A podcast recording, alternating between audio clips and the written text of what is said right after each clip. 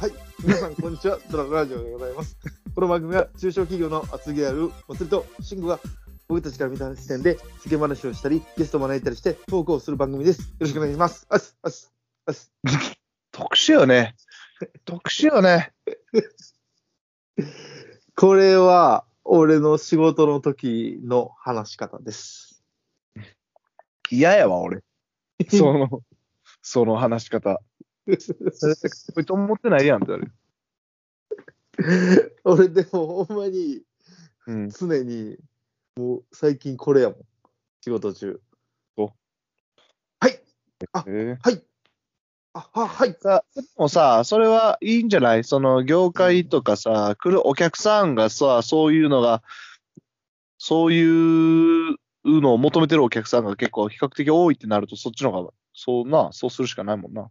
そうやな、なんか、こう、普ら通しにくな話すタイい。ミングがなくて、うん、なんかめっちゃ仕事上ではこういう感じにしらしからてないけるどな。な。うんもともとはこういうタイプじゃないけどね。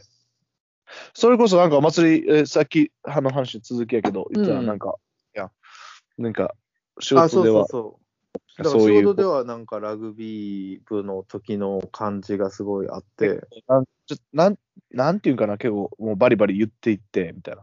そうそう、結構言ったりとかするし、なんか怒ったりもするし、なんやろな。要は、こう、ラグビーやってた時さ、まあ、うん後輩とかうん、先輩とかに対しても、なんやろ、うんベストパフォーマンスしていかなあかん。あ、そのチームとしてベストパフォーマンスである状態じゃないといけないと思うからこそ、もちろん。うん。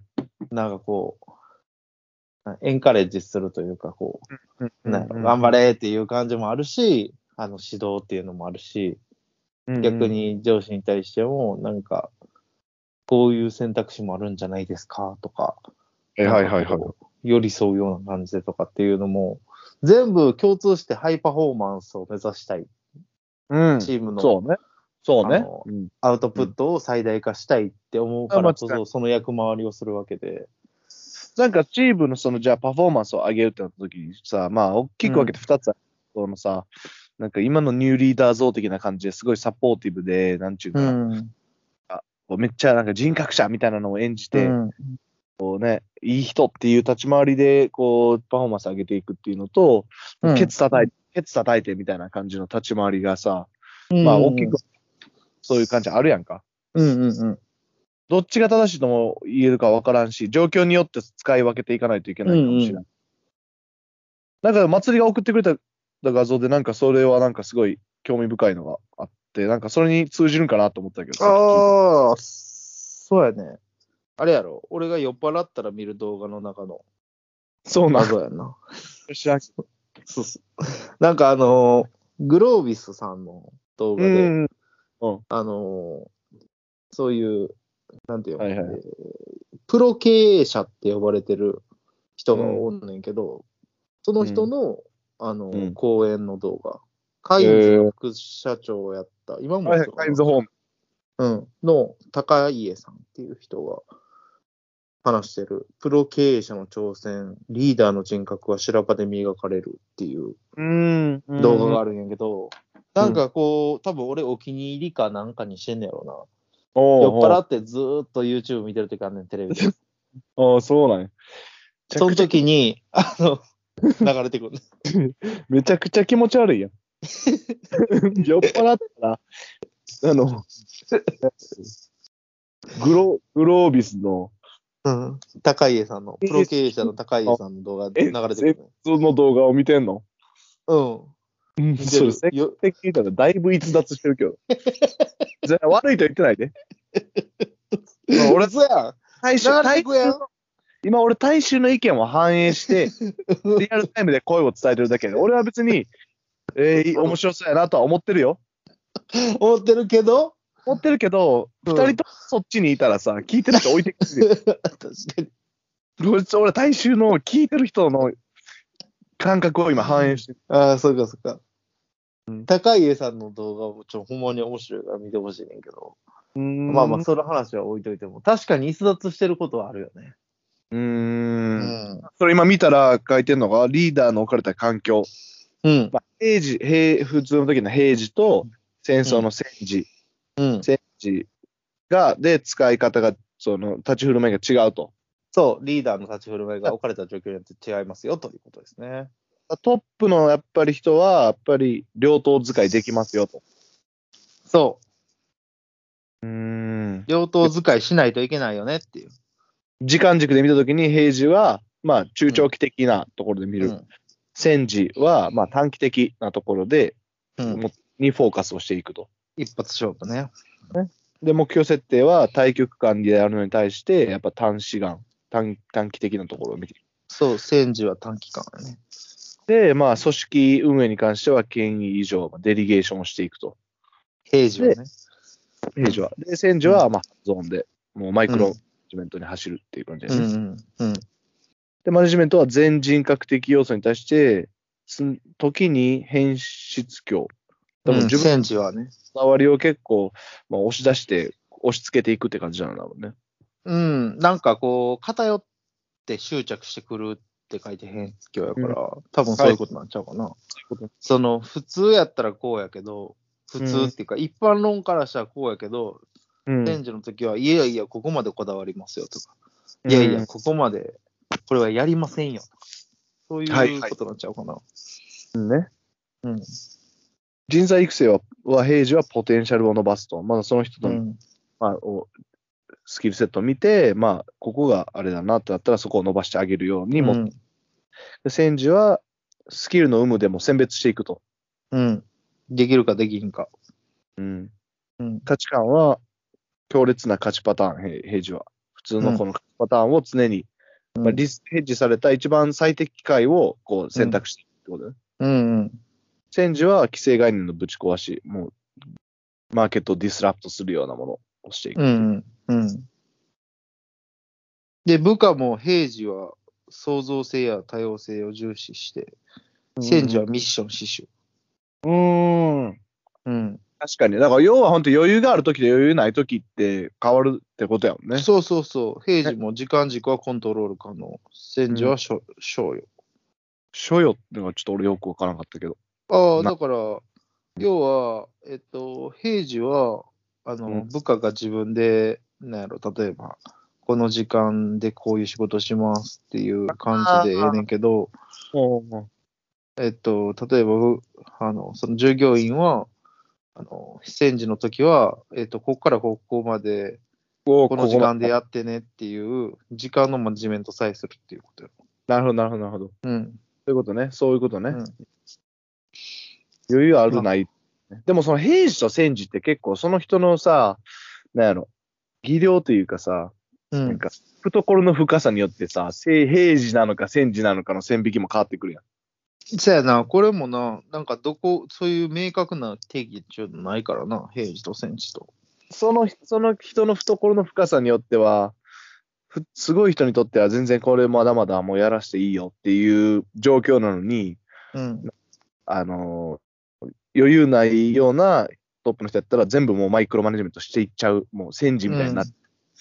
というのも、なんやろ、外的要因じゃなくて、その人に結構、なんやろ、依存するところもあるやん。うん。うんっていうちょっと今か、なんか感じたわ。いや、俺もこの平時と戦時見てて、うん戦時じゃない時ってどういう時なんやろっていうねえ、うんのが見たことなくて。その会社にとって余裕がないってなるぐらいまでのことをしないといけない時よね、それ。なんか、例えば、戦戦時でこれをずっとやり続けたら、うんまた戦時起きるやん。うなんでよ。うん、わかるわかる。わかるそうやんなだ。って捉え方によってさ、そんな毎日戦時、そんな。うん。ねだから、戦時だけやっといたらええんちゃうかなって逆に思ってしまうんやけど、その事例を教えてほしいねんだよな。この、戦時で平時に行かれへんかった。うち、うちの、うちの家、常に戦時やで。 ああ、そっか。 もう、もう、あの、世界大戦並みの戦時やで。すご いな。むっちゃ戦時やん、それ。あの、鬼のトップダウンでやってんで。いや、でも戦時以外あんのかなって思うね。んどう思うこれ。や、もううちに関しては常にもうもう社長、その、と、それ以外その他っていう構図でしかないから。うん。不安ことがあったらめちゃくちゃもうバリッバリなんか、あれやから。そっか、トップダウンでいくのか。確かにでも、じゃあ、例えばすごい大企業、うん、なんやろだトかヨらタまあ、それ、とか。スケール、スケールによスケールの制限がかかるってことなんじゃないずっと戦時でしかできない人って結局スケールしていかれへんやん。自分の目の届く範囲での限界で大きくしていけるやん。確かに、それはそう。で、えなんやろな、俺、今の会社でいろんな人を見てきて思うことは、うん。まあ、なんかすいろんな人とこう、キャッチアップ組んでもらうことが、機会がすごいあるんよね。うんうんうん。で、じゃあ、例えば、えっ、と、GM って、各さ、ホテルにいる GM っていうのがいるわけやんうんか。うんうん。 G、各ホテルのその GM、まあ、うんで見てて、やっぱすまあ、すごい、いつもその、なんなんやろ、まあ、GM もちろんすごいんやけど、うん、 GM で、をやってる人は、あの、なんやろ、結構ずっと戦時をやってる人が多い。おーなるほど。結戦時をやってて、だけど、なんやろな、なんやろでも、もちろんでも、どっかで、やっぱすごい、今のリーダー像っていうのも知ってるから、こうなるべくコミュニケーション取って、うんうまくこう立ち回るようにやってるけど、まあ、実際やってることは結構戦時っていう人が多い。けど、うんうんけど、そっから一歩突き抜けて、じゃあ例えば、エリア、今、ちょっと数が多くなってるから、エリア GM っていうのができて、うんどう言っていいんだろう。まあなんか、もうそっからもう一個上に行ってるエリアで GM を見るみたいな感じのう人んうんとか、なんやろ。じゃあ、本当にフラッグシップとなるような場所の GM やってる人、うんなんだろう、今日とか、まうあ、ん例えば、の人は、そこから突き抜けて、もう、あのめっちゃ平時。あそうなんや。もうあの、その戦時の匂い一切かが、か、しない。で、めっちゃ人格者っていうイメージ喋っても、めちゃくちゃし人格者。